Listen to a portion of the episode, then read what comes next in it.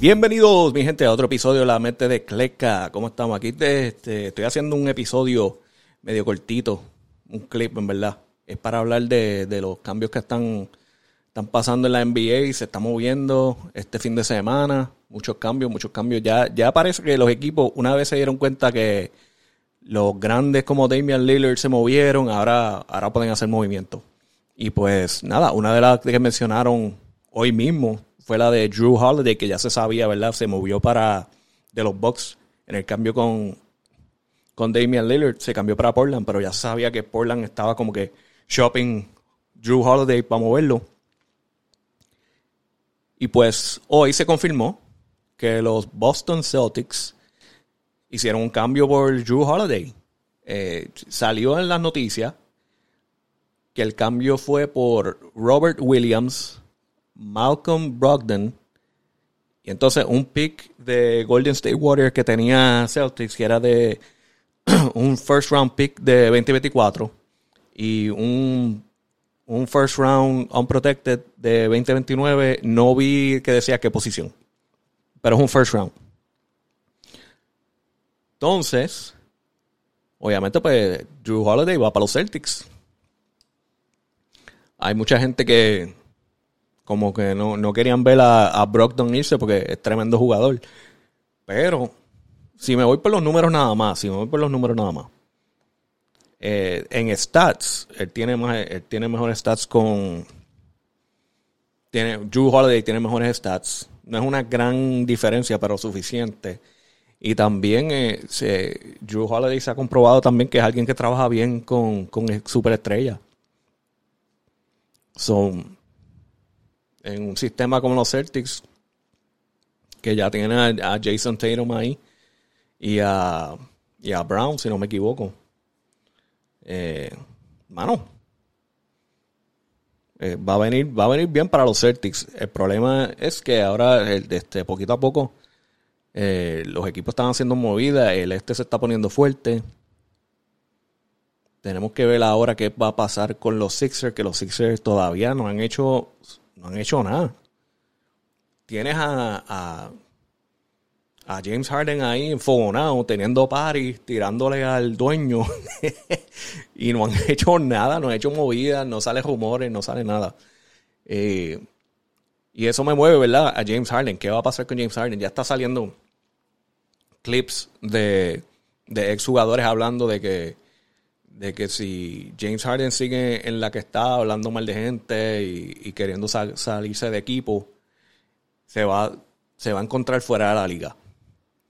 Diciendo, alguien como Matt Barnes ya diciendo como que la NBA ya no necesita a James Harden. Y tengo que decir, lamentablemente, es verdad. James Harden es alguien que pues, vamos a extrañar, pero si él se va, nadie va a dejar de ver la NBA. Hay, hay suficientes equipos, hay suficientes estrellas. Tú sabes que va a ser una pena ver a alguien como James Harden irse, pero es que no últimamente no ha estado dando nada nada bueno para los equipos. Se fue de Houston. Ese fue, ese fue un cambio que tenía que venir. Se fue para los Nets. A los Nets. Yo ahí en esa fue como que sí estuvo raro la cosa. Pero ahí se la puedo hasta perdonar. Porque es como que tú llegaste, se, supone que seamos este super trío. Y viene Kyrie Irving y pues le dio lo que le dio. Y abandonó el equipo, básicamente.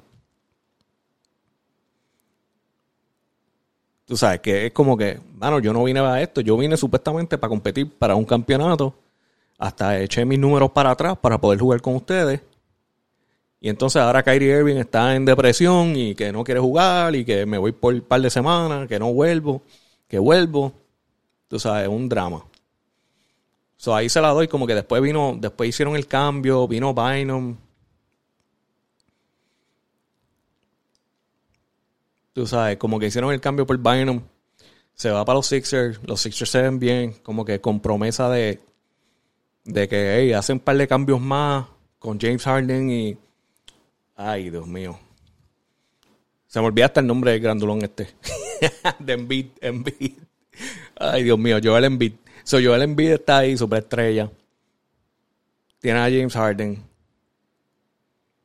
James Harden hasta se echó para atrás, pero parece que a James Harden no le gusta, no le gusta ser número dos.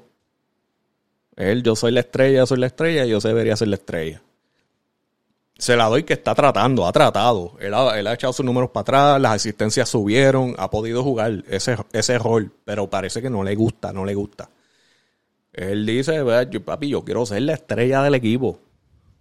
Y eso va a ser un problema para alguien que, para una franquicia o, otro jugador que quiera ganar un campeonato.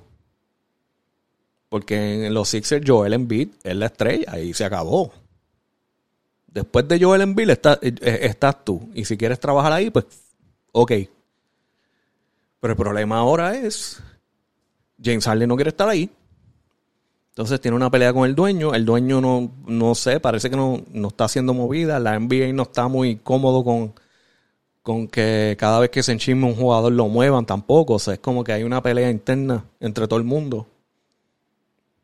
So, hay que ver ahora qué pasa, porque mira, la pregunta es, ¿quién quiere traer a James Harden para su equipo? Y no es porque no sea un tremendo jugador, es un tremendo jugador. Pero ya él está en su último, en su último año de contrato, que es ahora 23-24.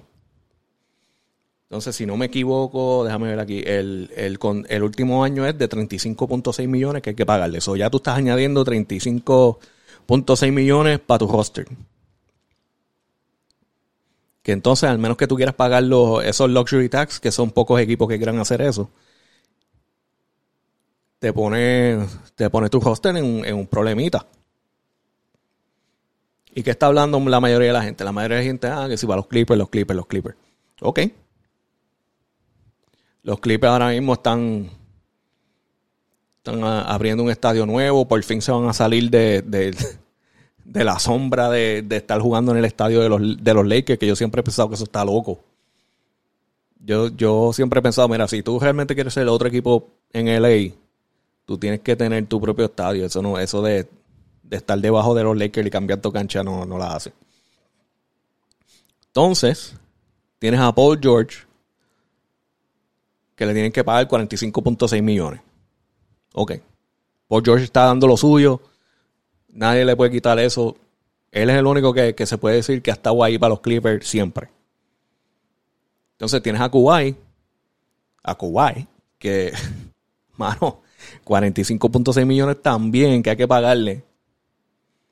Y entra y sale. Ha tenido problemas con lesiones. Cuando se lesiona se va por par de tiempo tú hasta tienes miedo que Kuwait se lesione, porque si se lesiona, lo perdiste por la. Puede ser que lo perdiste por la temporada completa. Y quién sabe si para la próxima. So, se espera, ¿verdad? Que veamos a Kuwait, que no, te, no haya problema. Pero está Kuwait.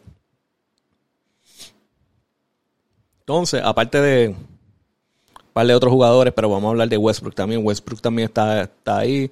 Ya más o menos encontró su espacio, encontró cómo jugar. Al final se veía como que encajó con el equipo. Qué tremendo. Y pues, vamos a decir que consiguieron un mega descuento con Westbrook porque le están pagando 3.8.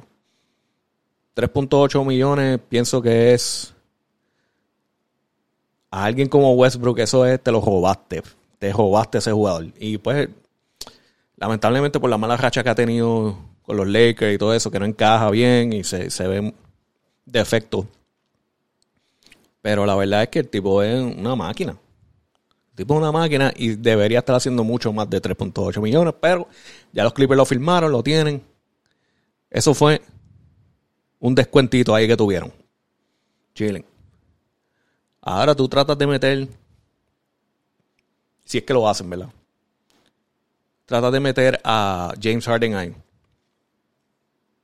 Él va a poder, él va a poder jugar ahí porque para irse por un campeonato, él va a tener que bajarle al ego. Se sabe que no va a ser, no va a el 1 ni el 2. Tú vas a ser el 3. Porque está Kawhi, está Paul George, los dos son unas bestias, están jugando bien, ya es su equipo. Tú estás entrando, tú vas a ser el tercero. Tus números van a bajar, tus números van a bajar.